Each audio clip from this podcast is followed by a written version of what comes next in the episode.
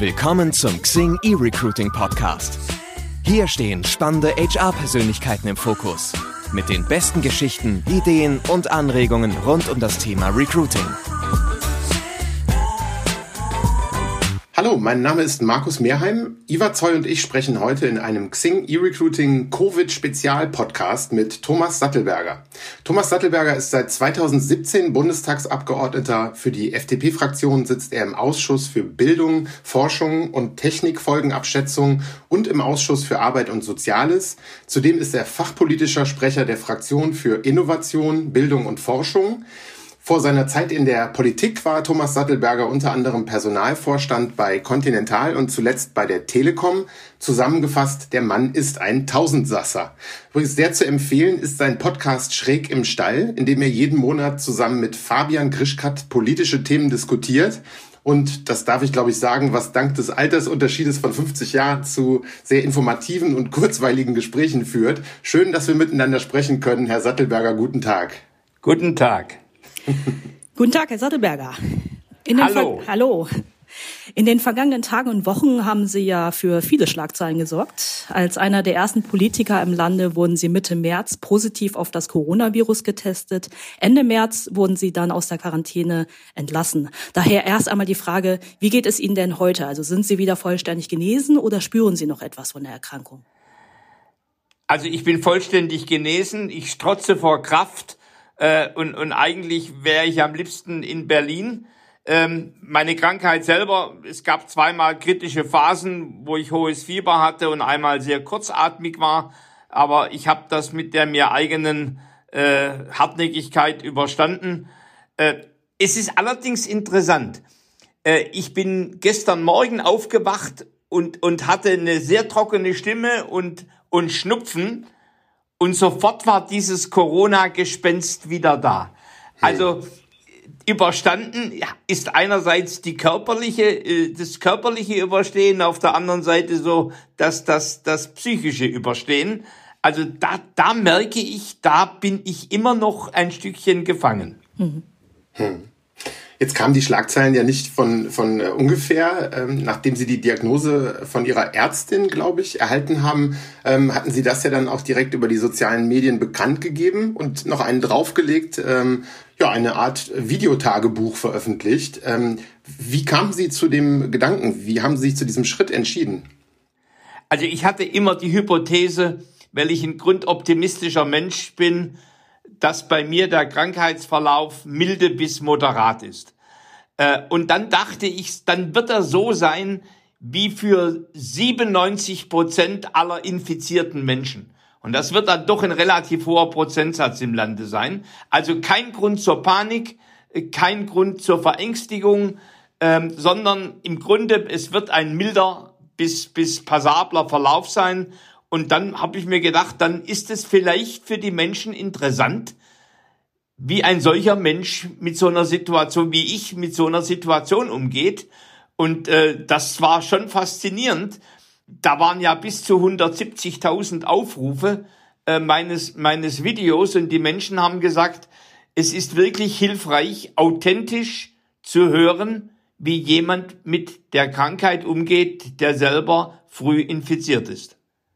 Also eigentlich wollte ich so, ja, kein Rollenvorbild, das ist übertrieben, aber ein Rollenbeispiel sein.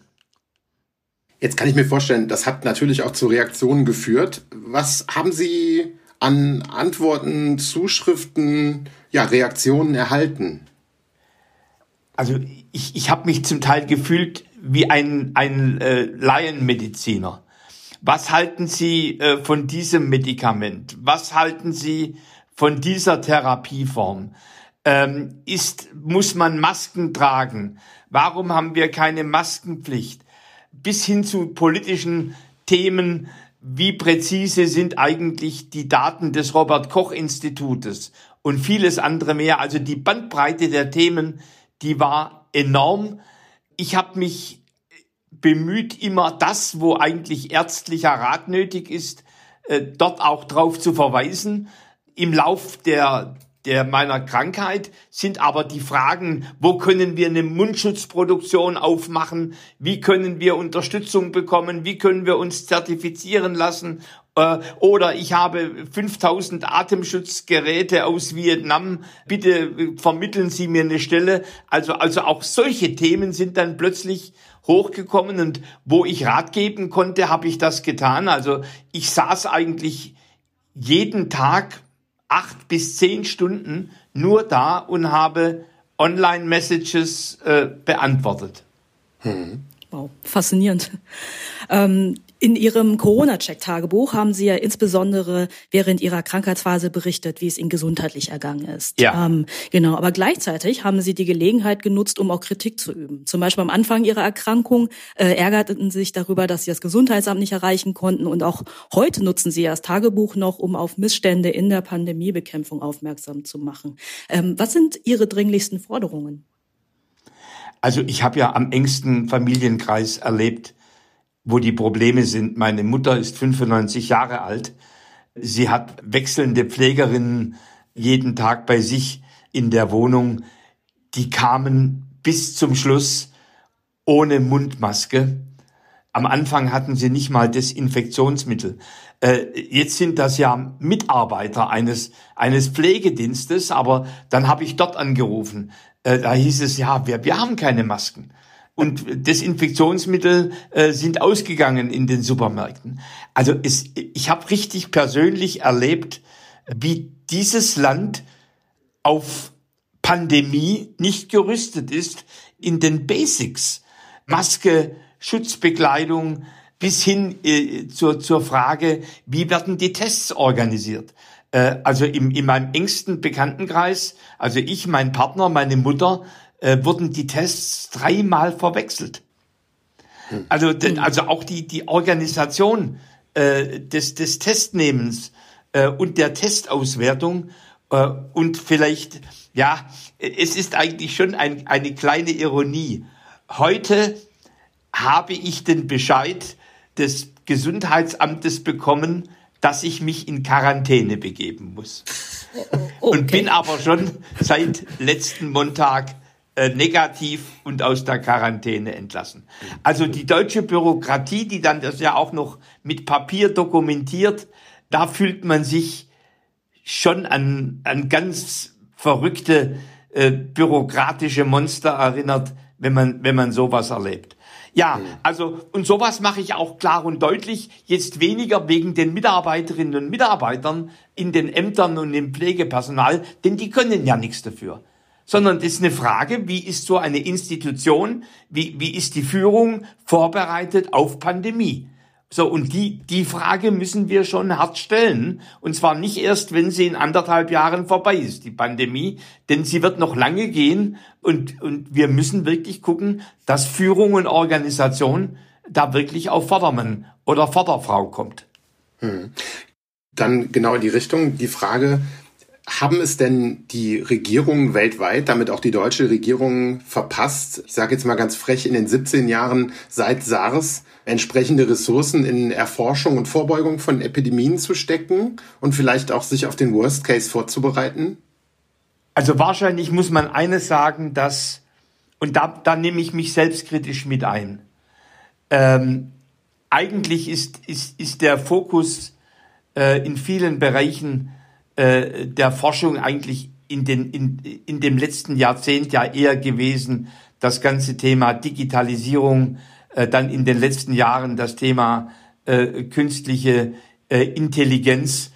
Also die ganze Frage, dass es neben der, dem Thema Digitalisierung auch die, das Thema Biologisierung gibt äh, und das ein ganz, ganz zentraler Forschungsgegenstand ist, ist, glaube ich, schon auch aus dem Augenmerk ein, ein Stück gegangen. Und wenn jetzt äh, die, die Frau äh, Karliczek 150 Millionen bereitstellt äh, für die Erforschung äh, dieses, dieses äh, Coronavirus, dann ist das schon ein Klacks, wenn man vergleicht, welche Summen an, an, andere, an andere Themen gehen. Und, und was natürlich, muss man auch offen sagen, wir haben natürlich auch Biotechnologieforschung, äh, seit den 90er Jahren äh, eigentlich nicht so sehr gemocht mehr in Deutschland. Äh, das war die, die böse rote und grüne Gentechnologie, äh, überhaupt alles, was mit Bios, mit Leben zu tun hat. Ähm, das war ja nicht mehr so äh, en vogue im Lande und da ist ganz viel an Forschung in die USA und äh, nach Asien und vor allem nach Asien gegangen. Ähm, und dort kommen ja eigentlich auch die, die Spitzenergebnisse her im Augenblick. Also weniger ein globales Versagen, sondern eigentlich eher eines, ja, ein europäisches oder auch ein, ein, ein, ein deutsches äh, Versagen äh, zu, dem, zu dem Thema und eine Unterbelichtung des Themas äh, äh, Life Sciences. Das heißt, wenn Sie unserer Bundesregierung jetzt ein, eine Art Zwischenzeugnis äh, ausstellen würden, wie würde das aussehen? Nicht gut in der Exekution. Jetzt gehe ich wirklich äh, in die drei Phasen eines solchen Themas rein, wo ich dann immer sagen würde, zuerst, wie gut ist Prävention? Zweitens, wie resilient äh, ist das Organisationssystem? Und wie rapid, welche Rapid Response, welche Antwortgeschwindigkeit haben wir? Ähm, äh, ich würde ihr eine Note 5 beim Thema Lagerhaltung geben. Äh, wir haben, was das Thema Schutzbekleidung, was das Thema Schutzmasken, äh, Beatmungsgeräte betrifft, ähm, haben wir im Grunde, was für mich wirklich ein Skandal ist, hätte ich nie gedacht, dass es da keine Notleger gibt. Also jetzt nicht für alle, sondern wirklich für das pflegerische und für das medizinische äh, Personal, äh, für das Thema ähm, Rapid Response äh, eine Note drei bis vier äh, und für das Thema äh, Prävention äh, wahrscheinlich eine Note vier. Lassen Sie uns mal Richtung Unternehmen blicken.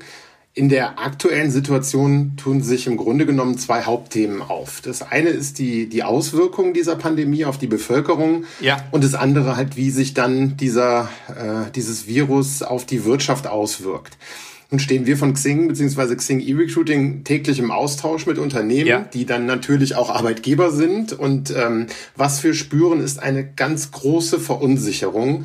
Ähm, speziell was ähm, das Thema Neueinstellungen angeht. Und äh, Sie als ehemaliger Personalvorstand von großen Konzernen haben ja auch selbst äh, Krisen miterlebt. Ähm, 2008 zum Höhepunkt ähm, der Weltwirtschaftskrise waren Sie bei der Telekom, ähm, Schweinegrippe, SARS, was es da so alles gab schon, wenn man das mal aufzählt. Ja, 11. September 2001 bei der Lufthansa. Ganz genau. Und dann ist die Frage, was macht eine solche Extremsituation mit Unternehmen vielleicht generell, aber auch mit Unternehmen als Arbeitgeber?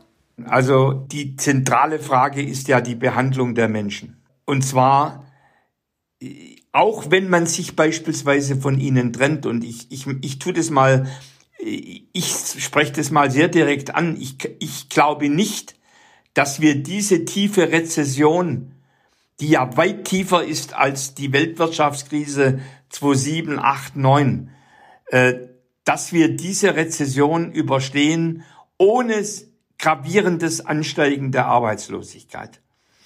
So, aber diese, das heißt im Grunde die, diese Frage, wie, wie, mit wie viel Kümmern gestalte ich äh, das, das Thema auch des Trennungsmanagements?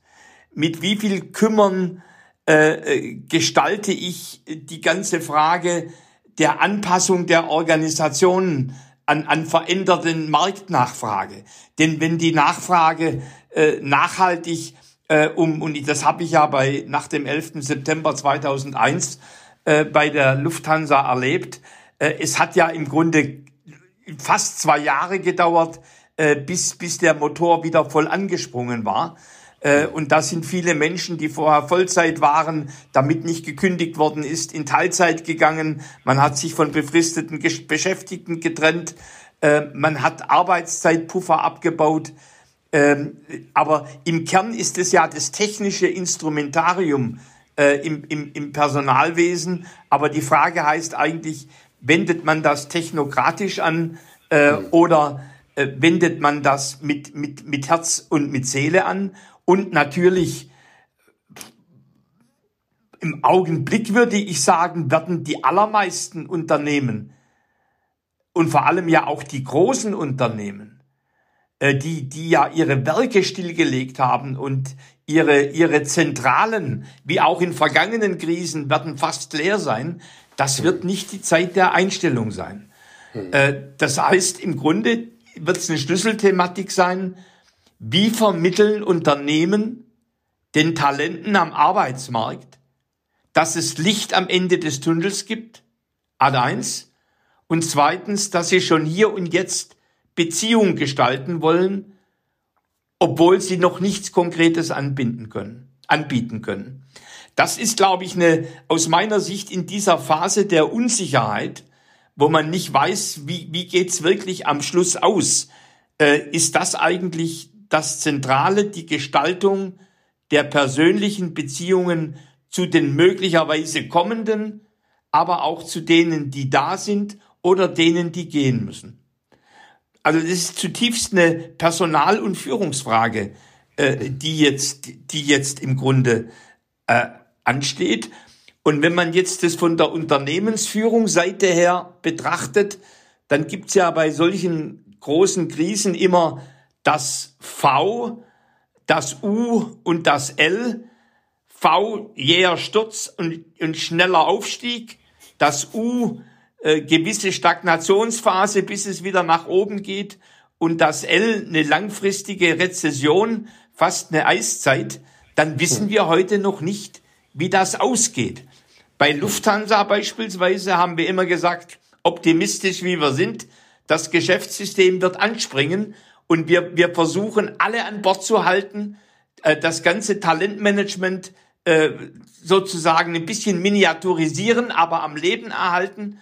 Und wir, wir, wenn, wenn die Krise vorbei ist, sind wir unter den ersten, ähm, die, die sozusagen wieder sich an die neue positive Situation anpassen können. Ähm, also das, das ist dann die strategische Entscheidung, jenseits der, der Personalentscheidung, wie gehe ich mit den Menschen um. Persönlich glaube ich, dass von aller Einschätzung her, wenn ich jetzt heute gehört habe, dass das Bruttoinlandsprodukt im zweiten Quartal fast zehn Prozent runtergeht, also ein V wird es nicht werden. Es wird wahrscheinlich ein, ein, ein, ein langgezogenes U werden, wäre mal meine Prognose. Und, und das heißt ein Stück auch, ja, der Talentmarkt wird sich verändern. Das bedeutet für die Unternehmen aber auch jetzt nicht in Resignation zu verfallen, sondern bereits jetzt, und das ist jetzt sehr strategisch, schrägstrich operativ gedacht, ja. jetzt schon heute für morgen vorzusorgen. Also Sie haben jetzt äh, Talentmanagement, also äh, angesprochen, vielleicht auch so Themen wie Employer Branding, ähm, wo man jetzt vielleicht auch mal strategische Personalgrundlagenarbeit machen kann, ähm, sollte man ja dann schon auch jetzt heute nicht komplett zur Seite schieben Nein. und sich verbuddeln und warten, bis das irgendwann mal wieder vorbei ist, sondern da geht's doch jetzt drum, oder? Also da, da, da geht es darum, dass man seine Ressourcen auf die Zeit danach äh, strategisch ausrichtet. Das andere ist ja die Bewältigung äh, im operativen Bereich äh, der Gegenwart. Aber äh, diese ganze Frage ähm, beispielsweise äh, auch geschäftlich gesehen, äh, ich meine, viele Unternehmen erleben ja heute, dass, dass, dass eigentlich äh, je digitaler, desto krisenrobuster. Äh, und, und viele werden sich sagen, Mensch, warum haben wir bei dem und dem Thema zu lange gezögert? Äh, das heißt im Grunde auf der, eins, auf der einen Seite, äh, dass die, die, die Geschäftsmodellinnovation vorangetrieben wird und im Gefolge davon natürlich auch das, wie, wie das Employer Branding für ein Unternehmen im Umbruch und Aufbruch aussieht, das sich im Grunde für eine bessere Zukunft vorbereitet. Äh, ich habe in, den Krisenzeiten bei Conti oder Telekom oder Lufthansa hm. habe ich dann für die Personalseite immer hab gesagt, also dann muss halt bitteschön äh, eine Aktivität nicht 10.000 Euro kosten, dann kostet halt im Grunde 1.000 Euro, dann machen wir statt einem Ozeandampfer, äh, dann machen wir halt ein Segelschiff. Ähm, aber wir experimentieren mit neuen Formen, damit wir sozusagen äh, wetterfester werden, aber auch agiler in der Zukunft. Also das, da, da steckt natürlich viel Arbeit drin. Übrigens gerade jetzt, wo, wo in vielen Fällen Homeoffice ist, äh, tatsächlich jetzt Zeit reinzustecken in, in, in kreative Konzeptentwicklung. Mhm. Aber jetzt haben wir eine kleine Herausforderung. Also wenn, wenn man sich mal so die hiesige Unternehmenslandschaft anschaut, ja. gehören ein Prozent zu den Großkonzernen. Der Rest kleine ja. und mittelständische Unternehmen. Ja. Und es ist jetzt ja keine gewagte These, wenn ich jetzt sage, dass nur die allerwenigsten Unternehmen die Mittel und auch die Ressourcen haben, um halt eben ähnlich wie sie es äh, während der Schweinegrippe 2009 war das, glaube ich, bei der Telekom ja. getan haben, einen richtigen Pandemieplan zum Beispiel zu erstellen. Also in der Konsequenz sehen wir jetzt ja ähm, schon, dass es halt eben für viele Unternehmen auch eine Art Existenzkrise ist. Ja, also ähm, die Frage ist, welche Möglichkeiten oder auch vielleicht welche Chancen haben denn gerade diese kleineren oder mittelständischen Arbeitgeber, die Hidden Champions, um halt eben auch diese Krise samt Mitarbeitern zu überstehen? Also vorher ein bisschen Wasser in den Wein. Schon vor Corona waren wir in der industriellen Rezession. Ich glaube, das Thema dürfen wir nicht vergessen, äh, dass das im Grunde Deutschland sich an der Kippe befand zu, zu einer Rezession im industriellen Bereich. Natürlich hat die Nullzinspolitik der letzten Jahre ja auch Tausende von Zombie-Unternehmen, wie es die Ökonomen sagen, am Leben erhalten. Also deswegen, und das macht im Grunde die, die jetzige Krise, äh, macht die, sagen wir mal, besonders, äh, besonders gefährlich, weil im Grunde die, die, die Wirtschaftskrise, die sich andeutete, jetzt noch sozusagen von einer massiven äh, Gesundheits- und, und jetzt volkswirtschaftlichen Krise äh, überlagert wird. Also insofern, da bin ich auch ein sehr nüchterner Manager. Wahrscheinlich werden einige Unternehmen über die Wupper gehen, die auch über die Wupper gegangen wären ohne Corona. So, das muss bitte vor der Klammer stehen. Wenn dann diese ganzen Notprogramme wirklich flüssig und agil funktionieren würden. Und ich weiß ja aus vielen mittelständischen Informationen, dass die Kreditvergabe extrem bürokratisch ist. Bis vor kurzem haben die Banken gesamtschuldnerische Haftung verlangt. Da vergeht dem Mittelständler ja die Lust und Laune, äh, sozusagen die Zukunft wirklich langfristig im, im Auge zu haben. Wenn sich das alles ein Stückchen entkrampft und sozusagen diese, diese 750 Milliarden tatsächlich in die Volkswirtschaft reinströmen. Ad eins. Und dann zum zweiten ein Investitionsprogramm kommt in der zweiten Phase äh, der, der, äh, der Krisenbewältigung, also irgendwo äh, Spätsommer möglicherweise, äh, dann, dann scheint mir doch die Lebens- und Überlebenschance, auch gerade der, der kleineren und mittleren Unternehmen, äh, re relativ hoch. Was mich natürlich fasziniert hat, wie schnell Textilunternehmen plötzlich Schutzkleidung produzieren können. Das heißt im Grunde, wahrscheinlich zahlt sich heute all das aus, wo früher in Agilität äh, investiert worden ist, und zwar nicht nur in flexible Produktionsprozesse, sondern natürlich auch in, in, in, in agile Mentalität. Ähm, bis, bis rein in die Frage, können, können die Automobilhersteller, können die äh, Beatmungsgeräte herstellen und, und, und. Also diese, diese Flexibilität, die muss natürlich in einem Unternehmen äh, äh da sein. Äh, übrigens auch, auch und gerade bei einem, bei einem mittelständischen Unternehmen neue Marktnischen suchen, äh, möglicherweise in der Distribution neue Wege finden, äh, möglicherweise Partnerschaften äh, mit, mit, mit den Auslieferungsdiensten, wie auch immer.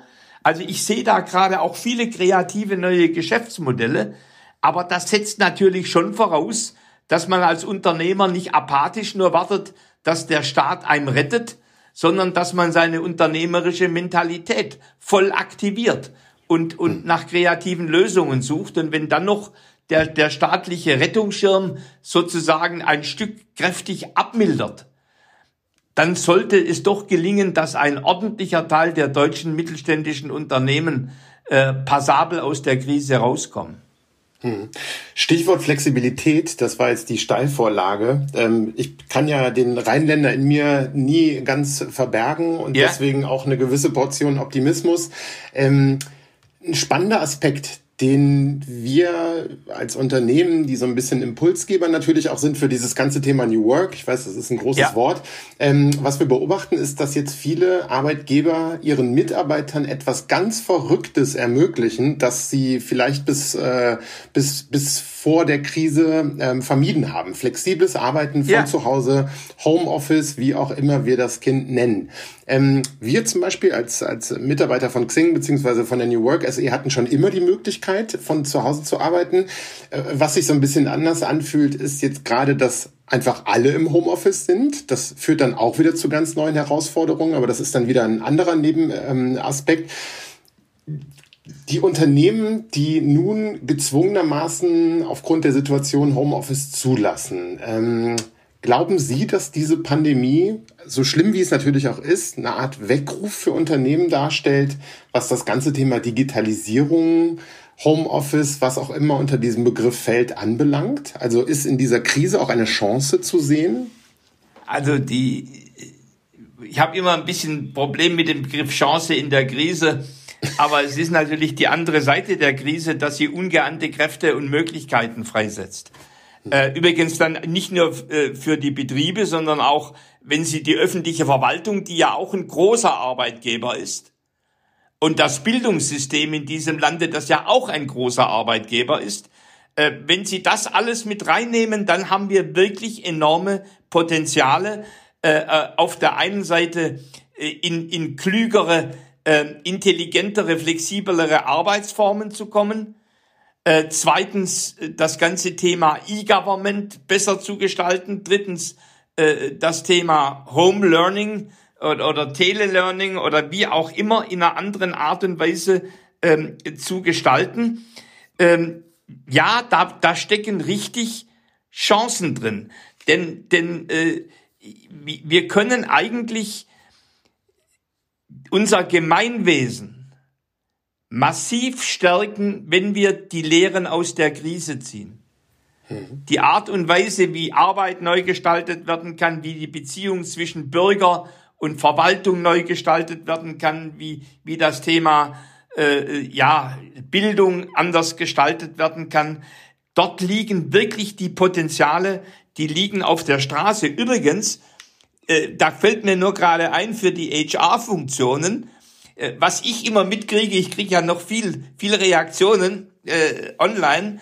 Mhm. Viele sagen, was mir fehlt, äh, ist Feedback meines Arbeitgebers zu meiner Arbeit. Mhm. Oder ich tue mich manchmal schwer mit dem Zeitmanagement, wenn ich zwischen Homeoffice, Homecare äh, und Homeschooling Schooling, sozusagen hin und her gerissen bin. Also sozusagen Hilfen zu geben bei den Mitarbeitern zum Thema Zeitmanagement, das ganze Thema Feedbackkultur in virtuellen Strukturen äh, ist ein zweites wichtiges Thema, gerade für die junge Generation. Ähm, also das, das sind Felder, wo übrigens auch dann wieder Personalabteilungen ähm, sozusagen unmittelbar äh, äh, in, in, in dieses Thema New Work äh, an, auch anders rein, rein agieren können. Aber Chancen mhm. sehe ich enorm. Ich, ich meine, ich bin, ja, ich, ich, ich habe heute Morgen mit dem CEO äh, von Sofa Tutor lange telefoniert, äh, dann mit dem Entwicklungschef von Google, äh, äh weil wir die ganze Frage Homeschooling äh, diskutiert haben. Mhm. Und wie im Grunde, wie das Homeschooling zum Teil das Homeoffice beeinflusst, vice versa. Und, mhm. und äh, denn bisher haben wir ja auch äh, eigentlich äh, das Homeoffice nie, nie betrachtet, dass da natürlich noch andere Rollentätigkeiten parallel und zum Teil simultan gemacht werden müssen. Also sowas muss man jetzt neu denken und da liegen Chancen drin. Enorme Chancen. Nun musste ja selbst unsere Bundeskanzlerin Frau Merkel ins Homeoffice, gezwungenermaßen, ja. ähm, also ähnlich wie bei Ihnen auch. Wie, ein Tipp jetzt mal quasi aus der eigenen Erfahrung. Wie, wie regeln Sie denn, wie strukturieren Sie denn Ihren Tag? Also ich, ich versuche meine, meine Aktivitäten zu bündeln. Schon aus einem ganz als beispielsweise Podcasts, Videos, Telefonate so weit wie möglich konzentrieren denn wir leben ja auch auf engerem Raum zu zweit. Äh, und wenn ich laut rede, äh, ist mein Partner natürlich beeinträchtigt. Das heißt, das, das fängt im Grunde schon damit an, dass ich dann sage, okay, äh, der, der Vormittag äh, von 8 äh, bis, bis 11.30 Uhr, da bin ich halt am Telefon äh, oder äh, äh, bei irgendeinem Meeting to go, äh, hm. wie auch immer. Und äh, das dann, dann nachmittags arbeite ich überwiegend an Konzepten äh, und bin, bin nicht mehr sozusagen Störenfried äh, im Hause. Äh, mhm. Zum Zweiten, wir haben beispielsweise äh, fest geplant, wann wir äh, Gemeinschaft machen. Jetzt ist es sozusagen für uns einfacher. Wir sind nur zu zweit und, und der Labrador Semi. Ähm, das ist sicherlich noch sehr viel komplexer für Familien mit Kindern, aber wo wir sagen, okay, das sind Zeiten, wo wir wirklich gucken, dass wir zusammensitzen, wo wir sprechen, wo wir uns austauschen, äh, abends, wo wir Backgammon spielen. Also sozusagen, wir, wir ritualisieren ein Stück äh, den Tag und, und, und planen die Aktivitäten äh, im, im, im Vornhereus. Äh, natürlich ist das für die berufstätige Mutter, die dann noch vielleicht in einem eher traditionellen Rollenstereotyp zu Hause arbeitet, kochen muss, aufräumen muss, äh, äh, putzen und waschen muss, äh, während der Mann im Schlafzimmer sitzt und äh, über seinem äh, äh, Rechner. Das ist noch nicht die tolle New Work. Da, da müssen wir schon sehen, dass, dass das auch noch ein kultureller Wandel ist, der, der im Grunde so ein kleines soziales System betrifft, das Familie heißt. Herr Sattelberger, Sie hatten ja vorhin gerade kurz das Thema angesprochen, die Behandlung der Arbeitnehmer. Ja. Auf unserer Arbeitgeberbewertungsplattform Kununu konnten wir ja gerade zu Beginn der Corona-Ausbreitung viele negative Kommentare sehen von Mitarbeitern, die sich zum Umgang der Arbeitgeber mit dem Virus geäußert haben. Ja. Gleichzeitig werden wir vielleicht auch erst in einigen Monaten rückblickend auch von Arbeitgebern erfahren, die vieles richtig gemacht haben in dieser schwierigen Phase.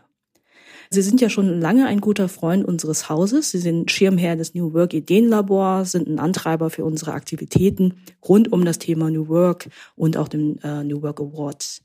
Dieses Jahr musste ja leider die Entscheidung getroffen werden, die New Work Experience 2020 abzusagen. Auf diesem Event sollte ja auch der New Work Award verliehen werden. Ja.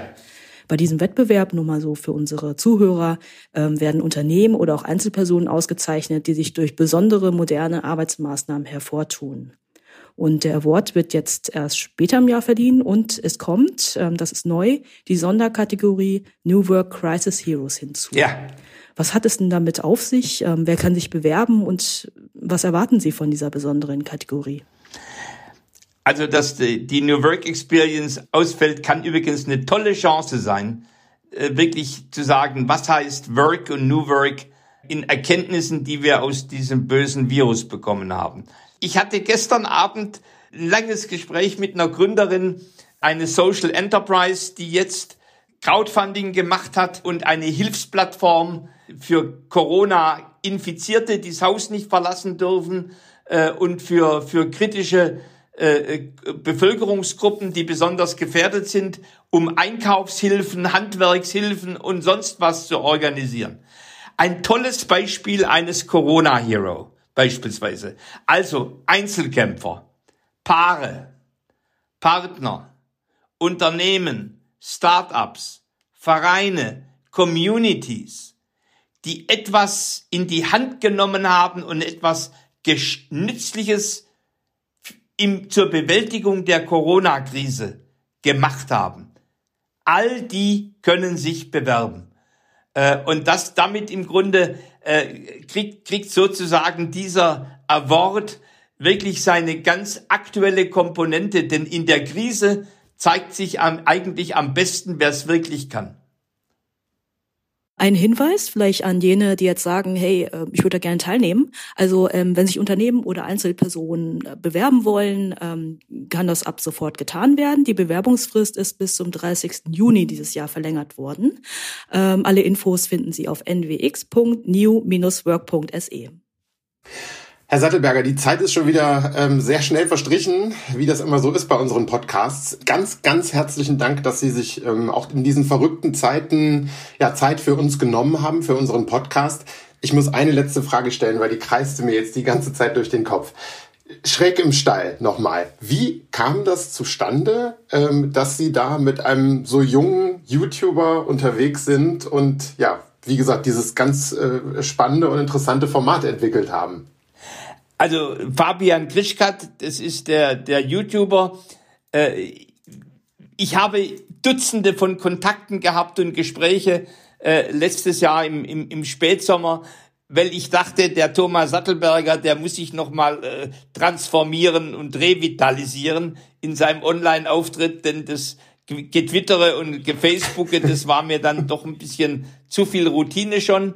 Und dann habe ich wirklich, bin ich tief in die Szene rein, äh, dann habe ich äh, ihn äh, und seinen äh, Kollegen Charles getroffen und äh, wir haben lange äh, am, am, an Abend lang drei Stunden gesprochen, ob das überhaupt geht, dass man mich alten Sack sozusagen in einen Podcast reinbringt. Äh, und, äh, und dann haben wir diese Ideen entwickelt, äh, er 20, ich 70 und wir debattieren heiß und die Generationen treffen und manchmal prallen sie aufeinander. So kam das. Großartig.